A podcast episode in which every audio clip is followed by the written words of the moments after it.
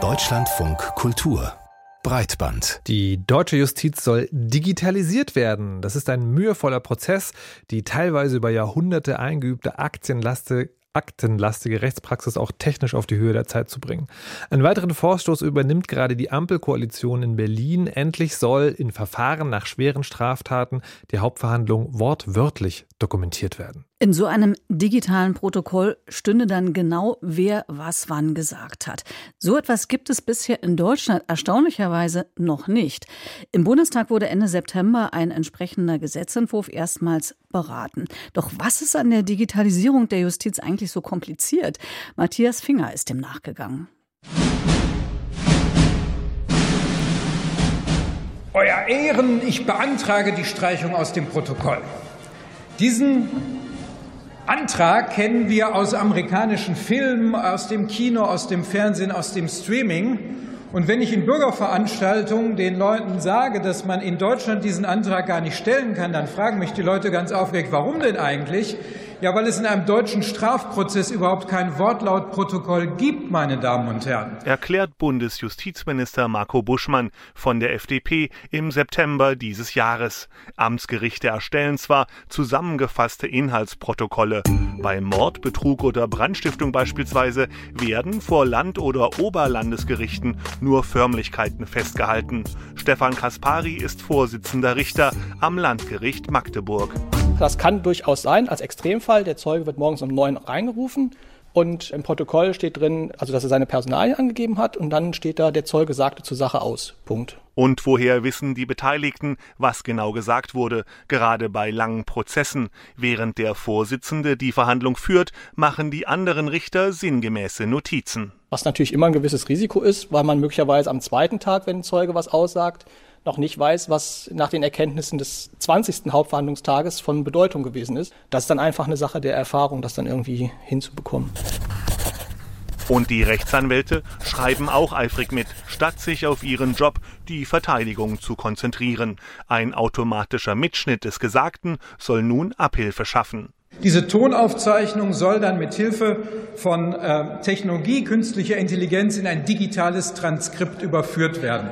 Das sorgt dafür, dass alle Verfahrensbeteiligten eine ordentliche Gedächtnisstütze haben. Eine gute Idee, Immerhin, das Protokoll des Jahrhundertprozesses gegen die NSU beispielsweise ist nur aufgrund der Bemühungen von Journalisten und Aktivisten überliefert, in einer fünfbändigen Buchausgabe.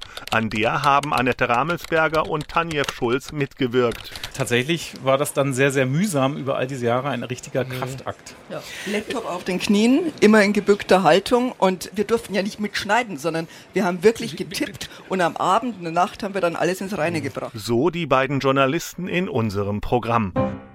Doch Richter und Staatsanwälte laufen Sturm gegen das geplante DOC-HVG. Die Abkürzung steht für das Wortungetüm Hauptverhandlungsdokumentationsgesetz. Schließlich sind Ton- oder gar Filmaufnahmen in deutschen Gerichtssälen ein Sakrileg, verboten per Gesetz seit 1964. Die von Buschmann zunächst vorgeschlagene Videoaufzeichnung steht schon gar nicht mehr im Gesetzentwurf. Befürchtet wird eine weitere Bürde für die bereits chronisch überlastete Justiz. Nunmehr müssen Staatsanwalt, Verteidiger und Vertreter während eines laufenden Verhandlungstages oder unverzüglich danach die Möglichkeit haben, die Tonaufzeichnungen anzuhören bzw. das Transkript einzusehen. Justiz leidet unter Personalnot. Wer soll das machen? fragt der ehemalige Vorsitzende Richter am Landgericht Ravensburg Axel Müller. Mittlerweile sitzt er für die CDU im Bundestag.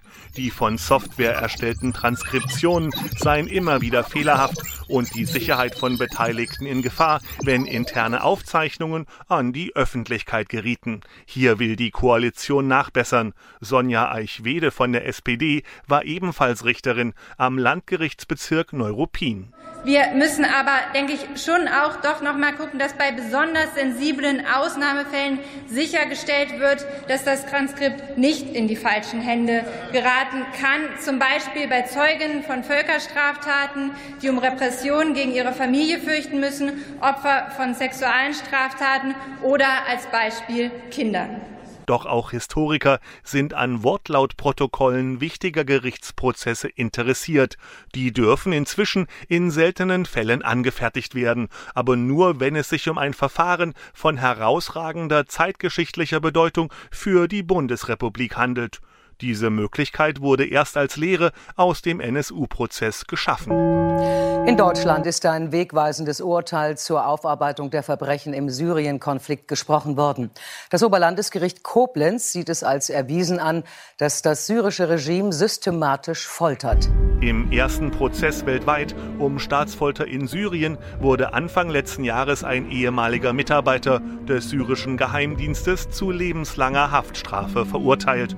Auch diese Hauptverhandlung hat man nicht detailliert dokumentiert. Das Verfahren sei nur für Syrien, aber eben nicht für Deutschland von herausragender Bedeutung, urteilte damals der zuständige Senat. Aufgrund der minimalistischen Dokumentation von Hauptverhandlungen würde Deutschland heute als Beitrittskandidat für die EU scheitern. Wenn Deutschland heute die Aufnahme in die EU beantragen würde, würde selbstverständlich das Justizsystem untersucht und die Experten würden feststellen, dass bei uns eine Aufzeichnung der Hauptverhandlungen bei schweren und schwersten Straftaten fehlt und mit Sicherheit Deutschland aufgeben, dieses Defizit zu beheben. Glaubt die Berliner Rechtsanwältin Margarete von Gahlen vom Prozess gegen den Attentäter Stefan B., der 2019 eine Synagoge in Halle angriff, existiert zum Beispiel ein Tonmitschnitt aufgrund der Bedeutung des Verfahrens.